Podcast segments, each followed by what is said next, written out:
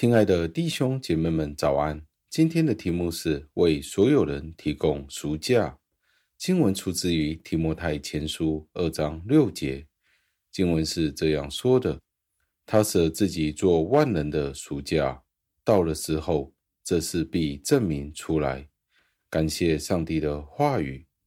当保罗写这段经文的时候，他当然是指耶稣基督。耶稣基督舍他自己做万能的赎价。对于以色列人来说，他们的上帝耶和华上帝只是属于他们这一批被拣选的犹太人。那对于外邦人呢？以色列人对外邦人是有鄙视的情况，因为以色列人觉得外邦人是不会得到救赎，而且外邦人也不是上帝所拣选的子民。所以在新约的时候，当救恩临到外邦人的时候，这些犹太人就觉得很稀奇、很惊讶。当我们看到提摩太前书的时候，就可以看到提摩太前书说他舍自己做万人的赎价，意思就是现在耶稣基督是成了全世界人的赎价，不单单只是犹太人，耶稣基督做了全世界人的赎价。当耶稣基督被钉十字架、升天之后，这件事就被证明了出来，再不是犹太人的特权了。救恩是临到外邦人，而且是借着耶稣基督的死，作为众人的赎价，以至于不论是犹太人或者是外邦人，意思就是非犹太人也可以有这样子的恩典。而这件事就是按照着上帝的时间。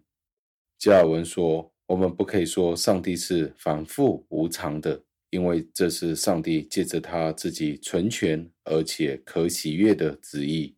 上帝是将福音的奥秘显现出来给今世代的人看见。所以，我们最大的谦卑是什么呢？就是去敬拜上帝，以谦卑的态度来敬拜他，就是我们所拥有的最大的智慧了。今天福音的影响力有多么的大？当我们看全世界有多少基督徒，就知道了。耶稣基督的信徒在全世界都已经是很普遍的了。而且我们知道，在幕后的时候，每一个民族、每一个国家都会来到耶稣基督的面前来敬拜他。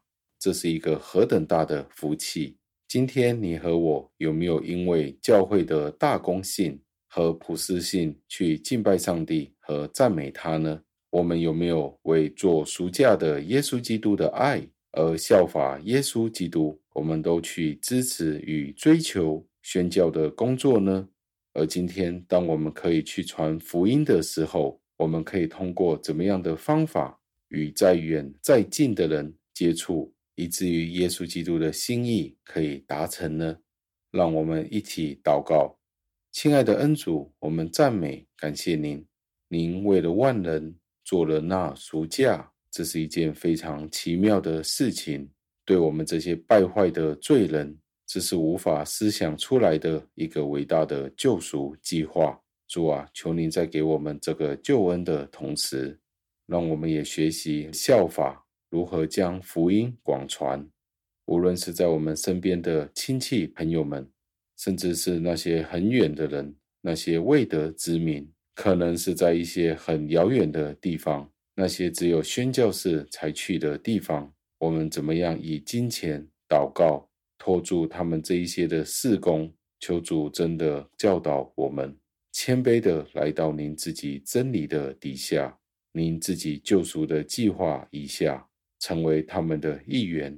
听我们的祷告，是奉我主耶稣基督得胜的尊名求的，阿门。